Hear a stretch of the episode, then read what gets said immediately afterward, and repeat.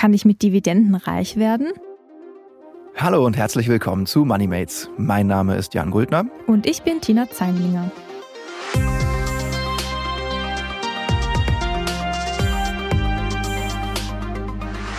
Ja, Tina, wir wollen heute über Dividenden sprechen. Und ihr da draußen habt sicher auch schon mal von dem Wort Dividenden zumindest gehört. Darunter versteht man ja Gewinnbeteiligungen, die Unternehmen an ihre Aktionärinnen und ihre Aktionäre ausschütten. Da ist es dann so, für jede Aktie, die du hast, kriegst du einen gewissen Geldbetrag. Also ich habe mal geguckt, bei Adidas zum Beispiel waren das zuletzt drei Euro, die man gekriegt hat äh, pro Aktie. Bei SAP waren es 1,85 Euro und man muss eigentlich nichts dafür tun. Klingt doch eigentlich gar nicht schlecht, oder? Ja, klingt nicht schlecht. Vor allem die Werte gefallen mir da sehr gut. Also 3 Euro und 1,85 Euro. Also bei meiner einzigsten Aktie, die ich habe, ich sage jetzt nicht, welche das ist, aber da hatte ich gerade mal 30 Cent ähm, Dividende pro Stück. Ist ja auch immer eine Frage des, äh, des Verhältnisses zum Aktienkurs natürlich. Ne? Ja, genau. Aber ich glaube, genau darüber werden wir auch noch später genauer sprechen. Richtig. Weil auf so den ersten Blick, sage ich mal, haben hohe Dividenden natürlich etwas Faszinierendes. Also bei Börsenjunkies hört man dann auch oft so den, ähm, den Ausspruch Cash in the Tash, also gleich so direkt Geld in die Tasche und Geld verdienen, ohne wirklich etwas dafür tun zu müssen. Und dazu auch noch unabhängig davon, wie sich der Aktienkurs des Unternehmens entwickelt hat. Also Dividenden sind, glaube ich, was sehr Intuitives. Man kann sich darunter vorstellen, ist wie, ist wie Bargeld. Und in dieser komplexen Aktienwelt ist so eine Dividende natürlich mal ganz nett. Das stimmt. Und es gibt einem so ein bisschen eine psychologische, ja, eine Beruhigung. So, wenn die Aktie schon nicht steigt, dann kriegst du wenigstens eine Dividende. Ne? Genau, und ich glaube, genau deswegen suchen sich auch so viele Investoren mittlerweile ähm, vor allem jene Aktien aus, die ähm, hohe Dividenden ausschütten. Es gibt da sogar eine eigene Strategie, die mhm. sogenannte Dividendenstrategie. Und auf die wollen wir in dieser Folge mal ein bisschen genauer schauen. Mhm. Und da geht es dann vor allem darum, dass man sich so eine Art, ähm, ja, wie so eine Art passives Einkommen, das ist ja auch immer so ein tolles Stichwort, äh, man muss nichts machen und äh, kassiert einfach ein bisschen Geld nebenbei. Also dass man sich so ein passives Einkommen aufbauen kann und äh, am Ende vielleicht sogar, weiß ich nicht, sein, sein Einkommen äh, aus, aus Lohnerwerbsarbeit äh, ein bisschen absenken kann. Genau, und diese Dividendenstrategie, die ist sozusagen der, der Schlüssel zu einem regelmäßigen passiven Geldsegen. Ähm, und wer träumt da eigentlich nicht davon, haben wir uns gedacht. Und deswegen, wie gesagt, eine Folge, in der wir uns jetzt diese Dividendenstrategie mal im Detail anschauen. Also für wen lohnt sich diese Methode und für wen nicht? Wie finde ich überhaupt dividendenstarke Aktien? Und was zur Hölle sind eigentlich Dividenden-ETFs? Weil natürlich, es gibt mittlerweile auch Dividenden-ETFs. Also Fragen über Fragen, die wir heute auch mit einem externen Gast besprechen wollen, nämlich mit Michael Jakob. Er ist der Gründer und zugleich auch der CEO vom Börsenportal Mal alle Aktien und er ist bei uns zugeschaltet. Hallo Michael. Guten Morgen, vielen Dank für die Einladung. Michael, du warst ja schon vor ein paar Monaten bei uns im Podcast zu Gast und hast uns damals eine Menge über ähm, wichtige Kennzahlen erzählt, die man prüfen muss, wenn man eine Aktie auswählt. Die Dividende hast du damals nicht genannt. Warum denn? Das stimmt. Ich glaube, das wichtigste Kriterium, wenn man in Aktien reingeht, ist das Unternehmen ganzheitlich zu verstehen, also auch Umsätze, Gewinne, das Geschäftsmodell, die Strategie des Unternehmens, das sind die Sachen, die wir damals besprochen haben. Dividende ist aber tatsächlich ein Qualitätsmerkmal. Man sollte aber nicht, wie soll ich sagen, zu stark auf die Dividende gehen, weil gerade Einsteiger versuchen dann nur noch die Dividende zu maximieren und wenn man sich auf einzelne Kennzahlen zuschießt, dann führen die uns auch sehr, sehr leicht in die Irre. Gerade, dass man versucht beispielsweise nur noch Aktien zu kaufen, die mehr als 10% Dividendenrendite haben, was dann meistens ja Unternehmen mit sehr, sehr fragwürdigem Geschäftsmodell sind. Und das wollte ich bei dieser, es war ja eine, eine ja eher eine Einsteiger-Episode. Heute gehen wir wahrscheinlich ein bisschen tiefer rein. Das wollte ich da vermeiden. Genau, ja, wir wollten heute mal ein bisschen genauer auf diese äh, Dividendenstrategie eben schauen. Ähm, vielleicht auch den Anspieltipp für alle Hörerinnen und Hörer. Die Folge mit Michael über Kennzahlen äh, kann man sich unbedingt auch nochmal ähm, anhören, um da so ein bisschen Überblick zu kriegen. Kommen wir zurück mal zur, zur Dividendenstrategie. Das ist ja auch vielen Privatanlegern in Deutschland durchaus wichtig, äh, dass die Aktien, die sie im Depot haben, äh, ordentlich auch Dividende ausschütten. Ähm, jetzt kommt es ja regelmäßig aufs Konto und das klingt auch erstmal, so wie auch Tina das eben beschrieben hat, total cool.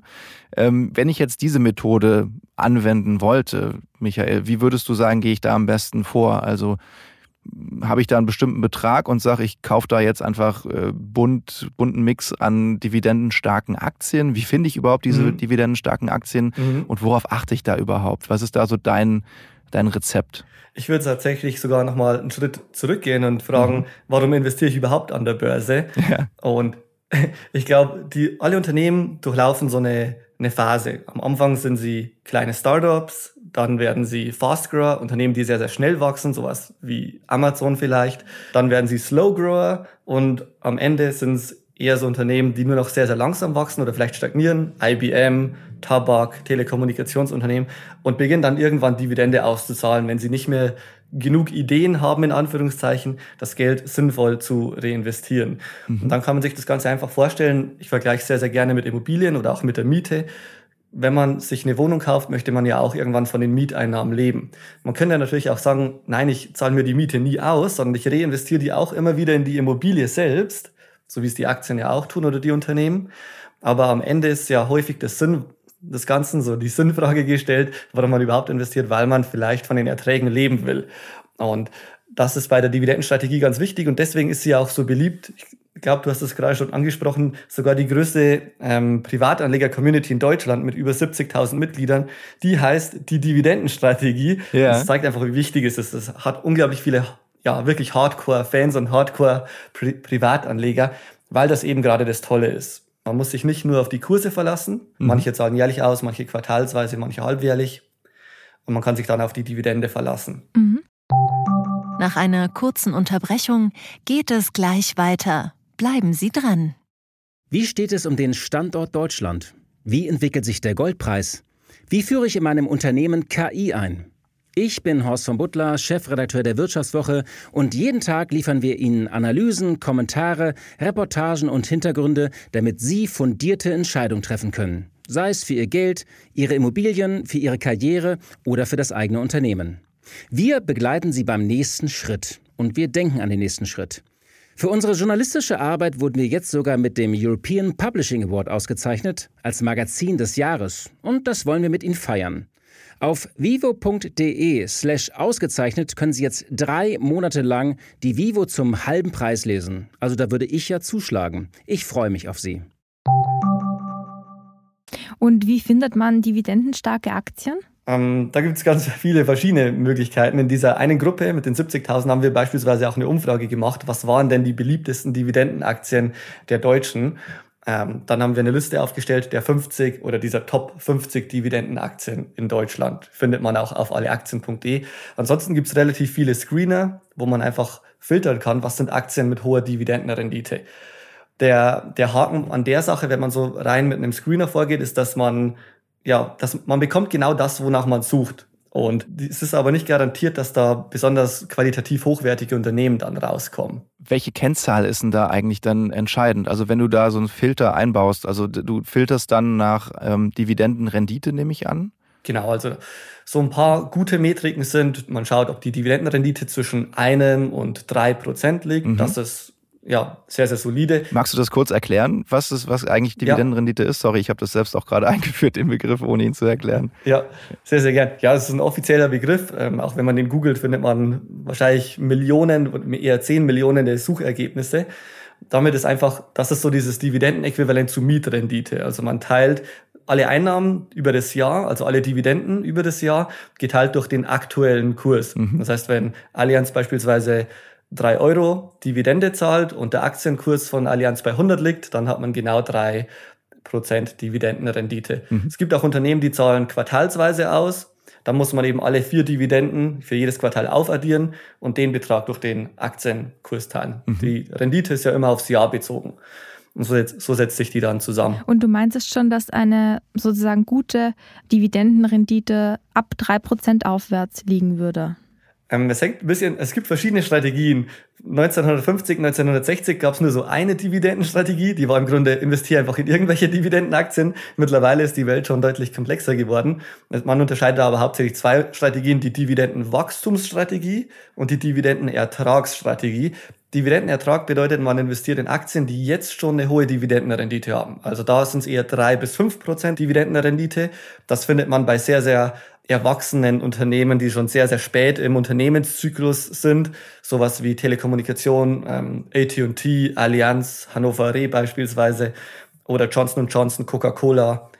Das sind solche Unternehmen, das ist wichtig oder die sind geeignet für Leute, die schon hohes Vermögen haben, ein paar hunderttausend oder auch mehrere Millionen und von diesem Vermögen leben wollen. Wenn man das beispielsweise kommt ja hin und wieder vor, dass jemand 500.000 oder eine Million erbt, aber der nicht mehr arbeiten will und dann einfach von dem geerbten Geld leben will, da macht das dann sehr, sehr viel Sinn. Dividendenertrag nennt man das. Und für Leute, die dann eben nicht so viel Geld auf der hohen Kante haben, wäre dann die andere Variante, ne, die du. Ganz genau. Das ist dann das, die, das Dividendenwachstum. Das mhm. heißt, man investiert in Unternehmen, die zwar jetzt vielleicht noch eine kleine Dividende haben oder eine kleine Dividendenrendite besser gesagt, also zwischen 1%, 2%, vielleicht 3%, wo die Dividende aber sehr, sehr schnell wächst, sodass man erwarten kann, dass man in 10, 20 und 30 Jahren, wenn man dann ja erst in Rente geht, dass man dann eine sehr, sehr hohe Dividendenrendite hat. Also, also man schaut wirklich auf das jährliche Dividendenwachstum.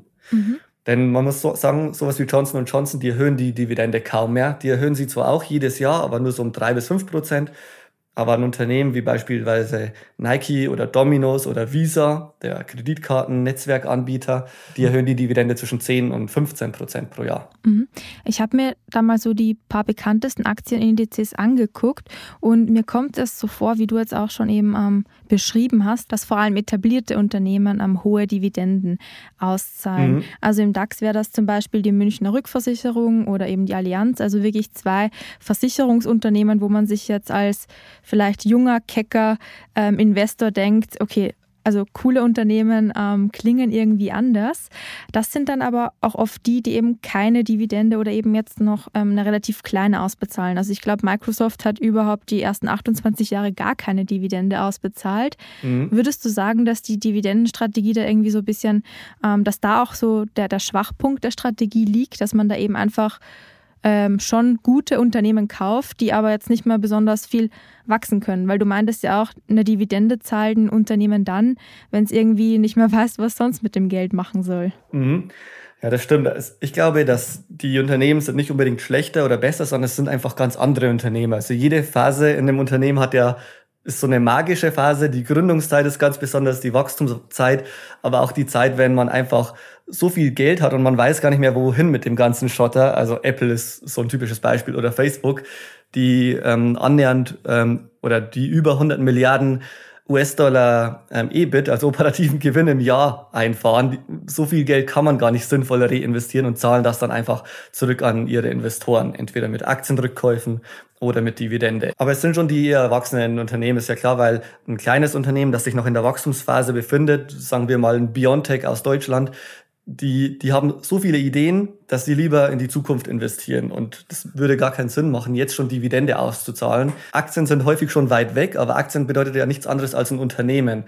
Und wenn du jetzt in ein Startup investierst, dann sagst du ja auch nicht sechs Monate später, okay, gib mir das ganze Geld wieder zurück, weil mhm. es macht einfach, du willst ja, dass die Firma investiert. Ja, das heißt sozusagen, wenn dir jetzt dieser regelmäßige Cashflow nicht so wichtig ist, dann ähm, kann man auch ruhig in junge Wachstumsunternehmen, sage ich mal, investieren, weil man weiß, dadurch, dass der Kurs ja hoffentlich langfristig steigt, habe ich irgendwann genauso einen Gewinn, nur wird mir der eben erst später sozusagen bar ausbezahlt. Ganz genau. Auch Biontech ist es wahrscheinlich, dass das Unternehmen, wenn es erfolgreich ist, also auch in 10, 20 Jahren noch erfolgreich ist, dass sie dann irgendwann eine Dividende auszahlen. Genauso auch bei Amazon oder bei Microsoft. Microsoft wäre ja 28 Jahre lang eher ein Wachstumsunternehmen, die das Geld sinnvoll reinvestiert haben. Und irgendwann kam der Zeitpunkt, dass sie einfach keine neuen Ideen mehr gefunden haben und bevor sie dann das Geld ja verbrennen oder nicht mehr investieren können mit guter Rendite, ist es ja auch sinnvoll, das Geld zurückzugeben.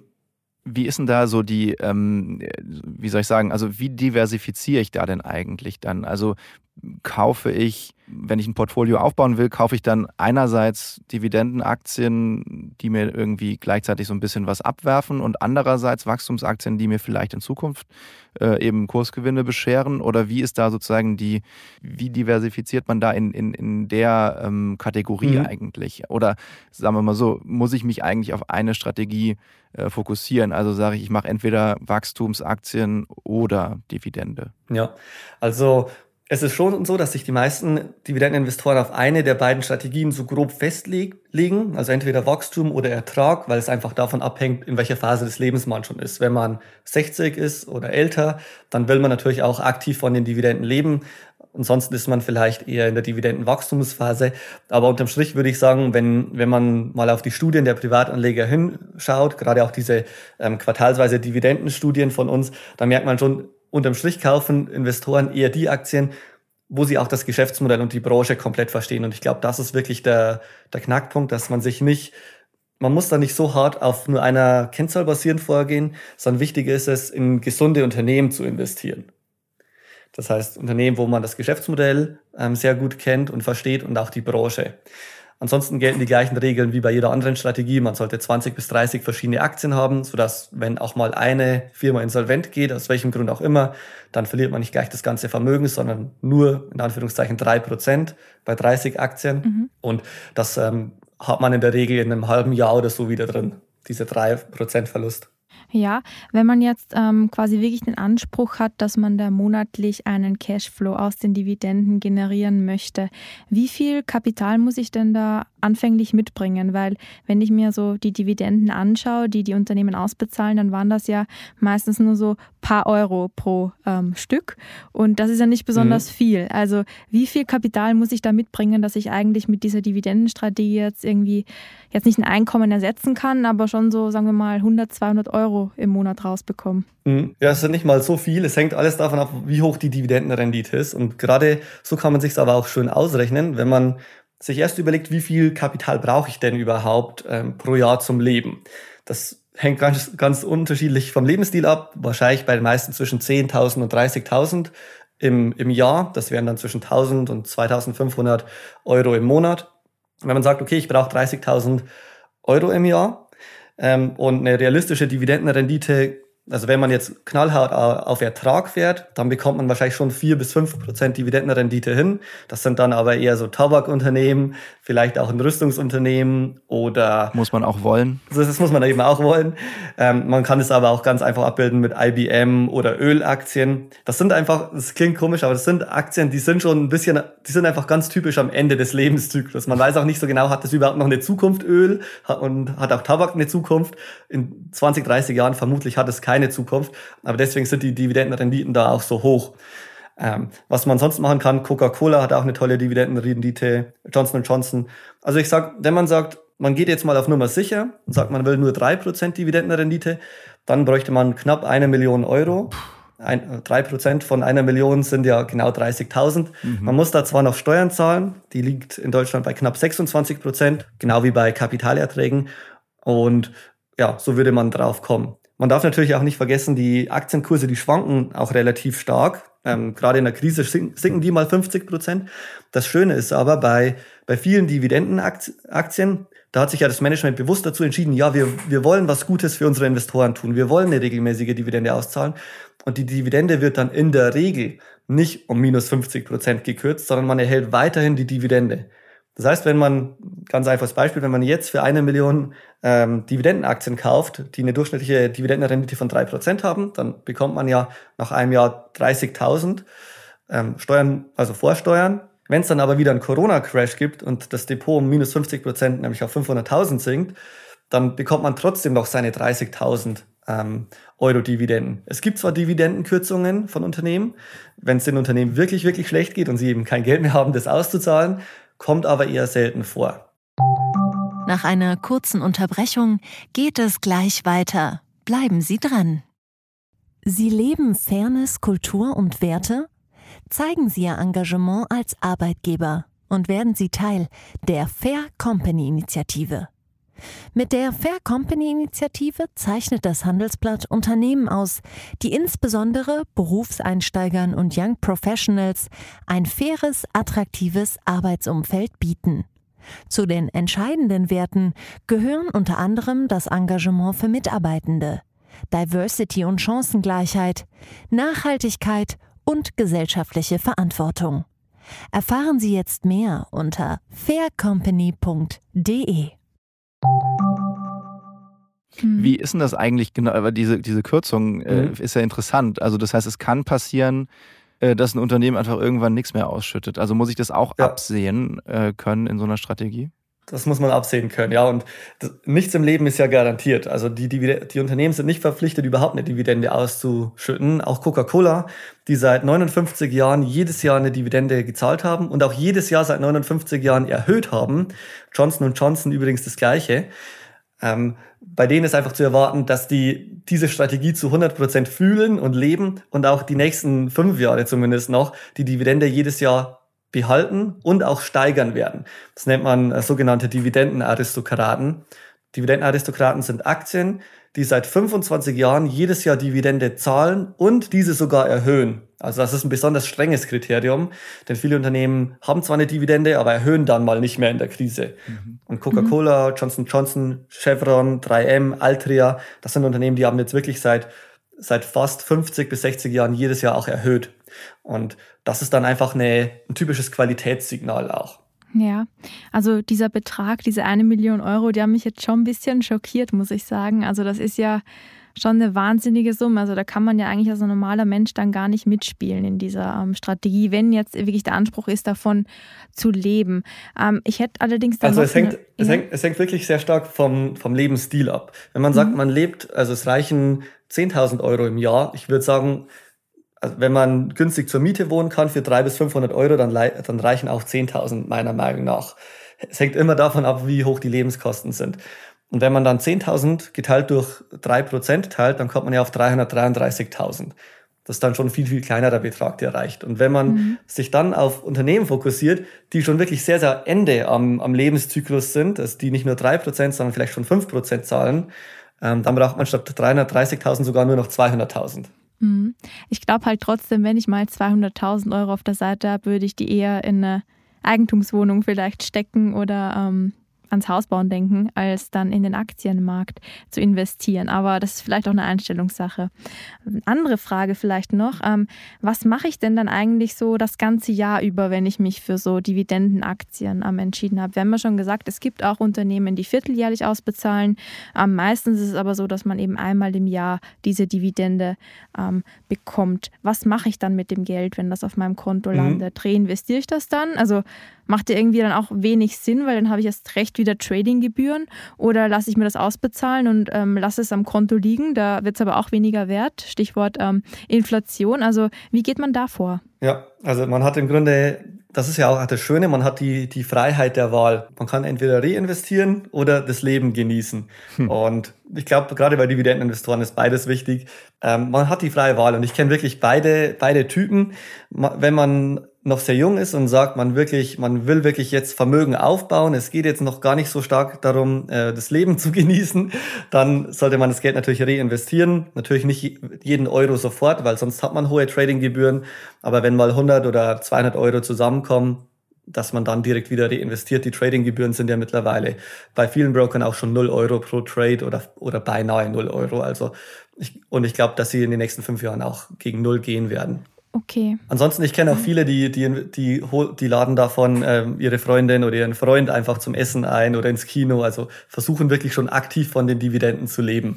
Das klingt ja auf jeden Fall ganz nett, dass man so ein bisschen sich ein schönes Leben macht. Das ist ja, wäre jetzt eher auch mein, äh, wenn ich eine Million hätte, die ich investieren könnte, wäre das, glaube ich, auch mein Ansatz. Aber ähm, ich frage mich auch gerade noch, wenn man eben diese hohen Beträge nicht hat und wie jetzt vielleicht auch viele äh, sonst so einen ETF-Sparplan, wo man monatlich was einzahlt, äh, sich gemacht hat und ähm, irgendwie MSCI World oder irgendwie halt einfach einen ganz normalen ähm, ETF ohne jetzt Dividendenstrategie fährt, mhm. ähm, frage ich mich dann auch, gibt es solche Strategien auch eben für, für Leute dann wie mich, die halt einfach monatlich irgendwie ein paar Euro äh, in dem Sparplan haben und ähm, das dann quasi äh, statt in einen normalen ETF in eine Art ähm, ja, Dividenden-ETF fließt? Mhm. Also ist das was, wo du sagst, das, das geht oder ist das eigentlich eher naja, also da am Anfang ist ja die Rendite sicherlich einfach nicht so hoch oder das, was man da halt rauszieht, die drei Prozent von ja, äh, den paar Euro, die man halt mhm. so darüber schießt.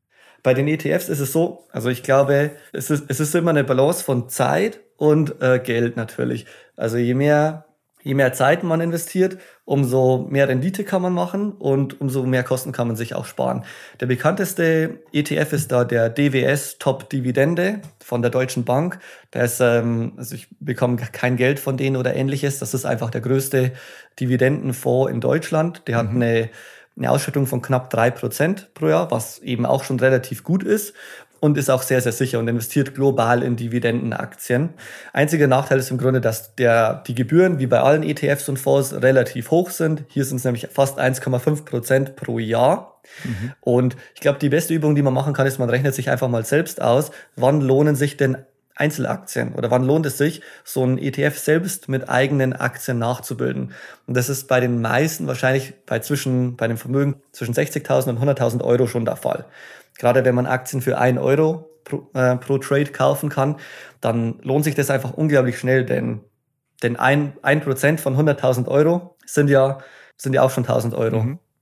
mhm. Und ähm, ja, damit, das heißt, man dürfte 1000 Aktien ähm, im Jahr kaufen oder ja, und das macht man wahrscheinlich nicht.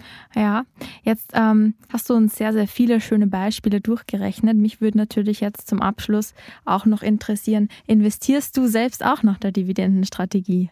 Ähm, wenn dann nach der Dividendenwachstumsstrategie, ich habe zum Beispiel Domino's im Depot, ich habe auch Visa selbst im Depot, also Unternehmen, die in meinen Augen die allerbeste Zeit noch vor sich haben. Ich persönlich ich bin 27 ähm, und habe auch ein, ja, habe auch ein gutes Einkommen. Versuche noch nicht so, ähm, ja, also ich habe die klare Dividendenwachstumsstrategie, noch nicht die Dividendenertragsstrategie, deswegen kommt sowas wie Öl oder Tabak sowieso auch nicht in Frage. Also Unternehmen, wo man wirklich sich maximal unsicher ist, wo die überhaupt in 20 Jahren stehen sollen. Okay, also ähm, wenn ich das richtig verstanden habe, du hast ja vorhin auch ähm, sehr viel darüber gesprochen, dass vor allem die Unternehmen hohe Dividenden ausbezahlen, die schon so am Ende ihres Lebenszyklus sozusagen sind, die, wo eben nicht mehr so klar ist, ähm, ob die irgendwie zukunftsträchtige Geschäftsmodelle haben, Beispiel Ölkonzerne, Tabakkonzerne hast du genannt. Gibt es denn auch irgendwie nachhaltige Unternehmen oder Unternehmen in nachhaltigen Branchen, die mir eine hohe Dividende ausbezahlen oder gilt da das Gleiche ähm, wie für Startups, dass die eben einfach das Geld lieber noch reinvestieren, bevor sie es an die Aktionäre und Aktionärinnen ausschütten. Mhm. Ja, also es sind wirklich Unternehmen, die schon sehr, sehr erwachsen sind, die einfach so gigantische Cash-Cows sind, die gar nicht mehr wissen, wohin mit dem ganzen Geld. Ähm, das gibt's auch in nachhaltig. Es hängt sehr, sehr stark von der Branche ab und die, die, die größte oder die Branche mit der wahrscheinlich höchsten Dividendenrendite sind tatsächlich Immobilien. Also so entweder Reiz wie Realty Income oder Store Capital oder auch sowas wie Deutsche Wohnen oder Vonovia sind da wirklich top geeignet. Denn die, was machen diese Aktien oder was machen diese Unternehmen? Besser gesagt, die investieren dann in Immobilien und erhalten die Miete und die wird dann einfach als Dividende direkt weitergegeben. Viele von den Reiz sind sogar verpflichtet, 80 bis 90 Prozent der Mieteinnahmen jedes Jahr an die Aktionäre auszuschütten. Was auch immer eine hohe Dividendenrendite hat, ist in der Regel Pharma, also Gesundheitsbranche, Johnson Johnson zum Beispiel oder Pfizer und Consumer, also die, ja, die beliebten nicht zyklischen Güter, sowas wie Coca-Cola oder McDonald's oder Procter Gamble, einfach weil die Unternehmen schon so riesig sind und den ganzen Markt im Grunde dominieren und so viel Cash einfach erwirtschaften, dass sie eben nicht mehr wissen, wohin damit und das Ganze dann den Investoren als, äh, ja, als kleine Belohnung dafür, dass wir die Risiken eingegangen sind, zurück äh, bezahlen. Mhm. Okay, danke Michael für deine ähm, fachkundige Einschätzung. Vielen Dank für die Einladung. Ja, falls ihr die Dividendenstrategie anwenden wollt, dann solltet ihr, glaube ich, euch einfach darüber bewusst sein, dass das nur dann Sinn macht oder größtenteils nur dann Sinn macht, wenn ihr wirklich ähm, darauf aus seid, regelmäßig Cashflow zu generieren und auch ein bisschen was an Startkapital mitbringt. Wenn es euch eher darum geht, euer Erspartes sinnvoll anzulegen oder ich sage mal langfristig sinnvoll anzulegen und ihr vielleicht auch noch ein bisschen darauf warten könnt, dass ihr eure Rendite zurückbekommt, dann ist vielleicht so eine andere Form der Anlage in Wachstumsunternehmen zum Beispiel oder auch junge Unternehmen, die noch den Großteil ihres Gewinns vor sich haben, vielleicht etwas etwas sinnvoller. Und auch wer vielleicht ein ähm, bisschen mehr Wert darauf legt, vor allem in nachhaltige Unternehmen zu investieren, für den ist die Dividendenstrategie vielleicht dann auch nicht die optimale Methode, weil, wie wir eben gerade gehört haben, es sind vor allem die großen etablierten Unternehmen, die Cash-Cows, Ölunternehmen zum Beispiel, Tabakunternehmen, teilweise halt auch Wohnunternehmen, die hohe Dividenden ausbezahlen. Also falls ihr einen grünen Daumen, ein grünes Herz oder eine grüne Lunge habt, schaut euch vielleicht auch mal nach anderen Aktien um. Und wenn ihr euch da noch ein bisschen schlauer machen wollt, dann bleibt unbedingt dran, weil unser Kollege Philipp Frohn hat noch einen aktuellen Börsentipp zum Thema Dividendenaktien für euch. Und wenn ihr noch Fragen an uns habt oder uns eure tolle eigene Dividendenstrategie vielleicht sogar mitteilen wollt, dann schreibt uns auf den üblichen Kanälen. Wie genau das geht, findet ihr in den Show Notes. Und in den Shownotes findet ihr auch noch einen Link zu alleaktien.de, ähm, Kontaktdaten zu Michael. Und ähm, falls ihr Zeit habt, schaut auch nochmal unbedingt gerne auf Instagram vorbei. Da gibt es nämlich eine coole Instagram-Story, in der euch Michael noch seine Top 3 Dividendenaktien für das kommende Jahr verrät. Ich sage danke fürs Zuhören und bis zum nächsten Mal bei Moneymates. Servus, Pfirti und Baba. Geldanlage ist natürlich immer etwas unsicher. Wer sich ein wenig Sicherheit ins Depot holen will, der kauft Dividendenaktien, so eine alte Weisheit. So profitieren Anleger nicht nur von den Kurssteigerungen, sondern sie werden auch unmittelbar durch kleine Auszahlungen am Gewinn beteiligt. Und vor allem eine Aktie gilt als wahrer Dividendenkönig, die des französischen Pharmakonzerns Sanofi. Seit 27 Jahren, also so lange wie ich lebe, das finde ich schon ziemlich krass, zahlt sie eine regelmäßig steigende Dividende aus. Dieses Jahr zahlt das Unternehmen 3,20 Euro pro Anteilsschein aus und das ergibt eine ja, ziemlich nette Dividendenrendite von 3,8 Prozent. Dass das Unternehmen auch jetzt in Krisenzeiten eine Gewinnbeteiligung auszahlt, das können Anleger ja schon als Zeichen vom Optimismus verstehen. Und das, obwohl Sanofi aus dem Rennen um einen Corona-Impfstoff ausgestiegen ist, was ja eigentlich so als äh, Goldgrube der Pharmakonzerne galt. Aber der Vorsprung der Konkurrenz wie BioNTech, der war einfach zu groß. Trotzdem, die Börse hat die Kapitulation nicht sonderlich bestraft. Klar, es ging einmal kurz runter, aber im Großen und Ganzen lief es an den Märkten weiter. Denn so wichtig fürs Geschäft von Sanofi war der Corona-Impfstoff letztlich nicht. Das wichtigste Geschäftsfeld des Pharmaunternehmens ist der Bereich General Medicines, also Medikamente gegen Herz-Kreislauf-Störungen zum Beispiel oder auch Diabetes. Und der Bereich macht immerhin 40 Prozent des ganzen Geschäfts aus. Die Chancen, dass sich das Geschäft von Sanofi auch weiter positiv entwickelt, die stehen ziemlich gut. Die Menschen auf der Welt äh, werden überall immer älter und auch in Ländern wie China, die immer wohlhabender werden, steigt die Nachfrage nach medizinischen Produkten. Kein Wunder, dass die Gewinne und Umsätze steigen. Laut Analysten dürfte das Unternehmen dieses Jahr 38 Milliarden Euro Umsatz und 8 Milliarden Euro bereinigten Nettogewinn machen. Das wäre ein Plus von 6 bzw. 8 Prozent im Vergleich zum Vorjahr. Aktuell notiert der Kurs bei etwa 90 Euro. Der Einstieg in die Sanofi-Aktie ist, gemessen am Kurs-Gewinn-Verhältnis, deutlich günstiger als bei anderen Pharmaherstellern. Dieses Kurs-Gewinn-Verhältnis, kurz KGV, gibt an, wie viele Jahre es dauert, bis ein Unternehmen den Wert seiner Aktie als Gewinn erwirtschaftet hat. Als Faustregel kann man sich merken, je höher das KGV, desto höher wird die Aktie bewertet. Dividendenaktien wie die von Sanofi bieten Anlegern also schöne Zugewinne. Doch man sollte seine Investmententscheidungen nicht nur darauf ausrichten, ob ein Unternehmen Dividenden auszahlt. Beispiel Bayer. Zwei Milliarden Euro zahlte der DAX-Konzern fürs vergangene Geschäftsjahr an seine Aktionäre an Gewinnbeteiligung. Doch wegen des Monsanto-Dramas schmolz das Eigenkapital von Bayer kräftig zusammen. Die Dividende konnte das Unternehmen nicht aus freien Mitteln bezahlen. Normalerweise zahlen Unternehmen nur Dividenden aus, wenn es auch wirklich gut läuft. Aber manchmal, wie im Fall Bayer, erkauft sich ein Unternehmen die Gunst der Anleger eben auch sehr teuer. Das war MoneyMates, der Wirtschaftswoche-Podcast mit Tina Zeinlinger und Jan Guldner. Produziert von Anna Hönscheid und Paul Träger.